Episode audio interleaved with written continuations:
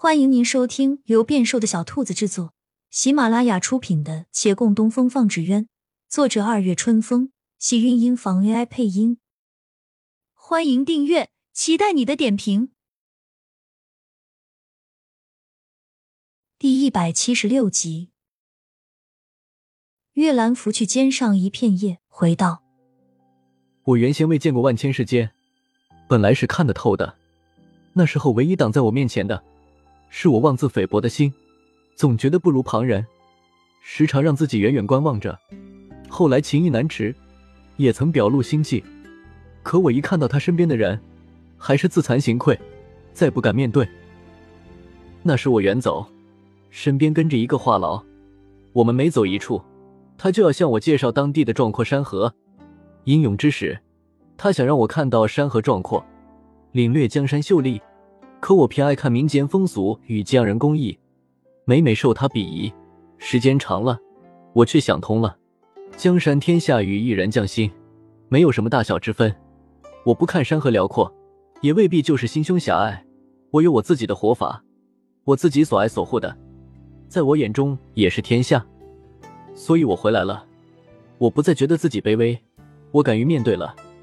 但，我多了顾虑。我看世间百态。就知世间诸多规矩，人不是单独的个体，要融入这大千世界中，与芸芸众生打交道，就不能不顾那些规矩。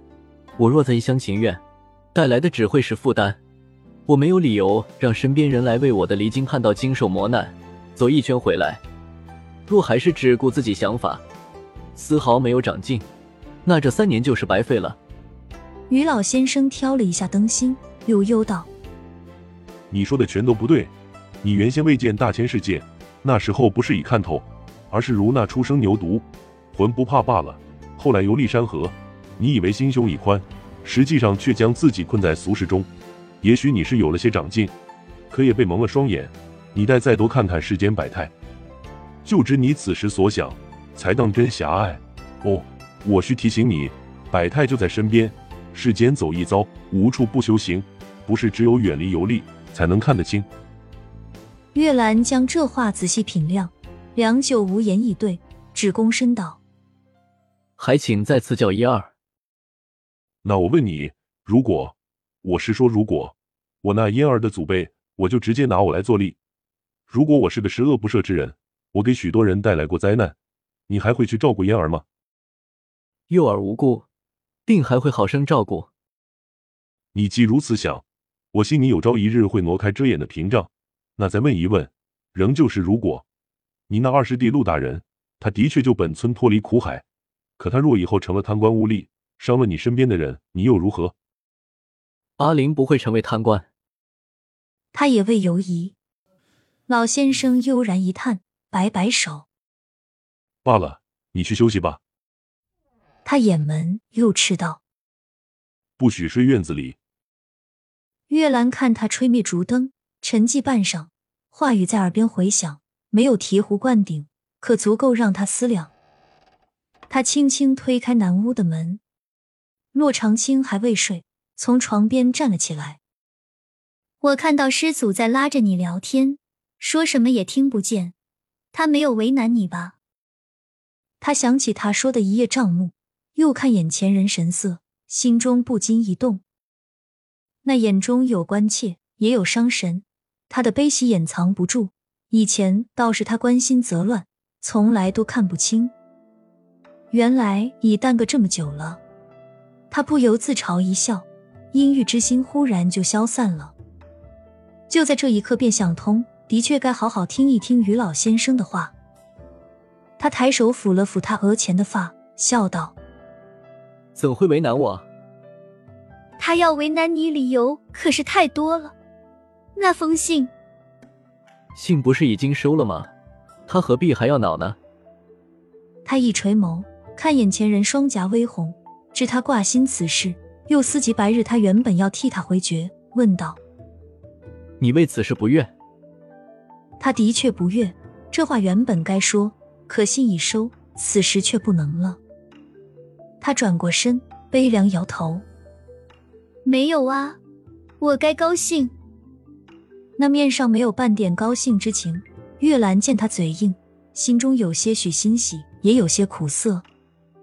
他在他身后细道：“那正好，等我们回去了，就把嫣儿接过来。”师祖不是说可以过几年再去吗？现在去与过几年再去，也没什么区别。他攥着衣襟，深吸一口气。的确没有区别。对呀。但你还是等几年再去吧。什么？因为我想再留你几年。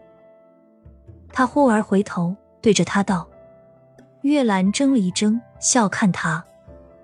留几年又有何用？是啊，又有何用？你要留，就该留一辈子。”月兰温声回。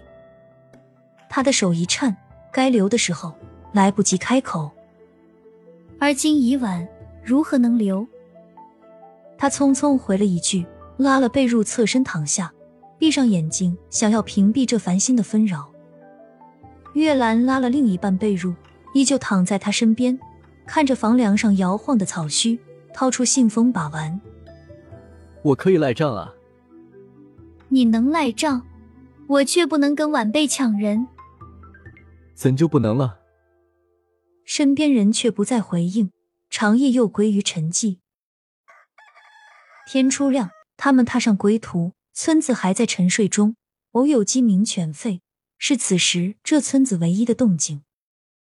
这里的确是个祥和的村落，自娱自乐的村民，悠然自得的生活，总叫外人向往。想着法的往里进，可世上总有些事情容易矫枉过正。他们走出村子，没有失落之感，只有庆幸。庆幸他们的生活没有在只能叫人孤芳自赏的高墙里。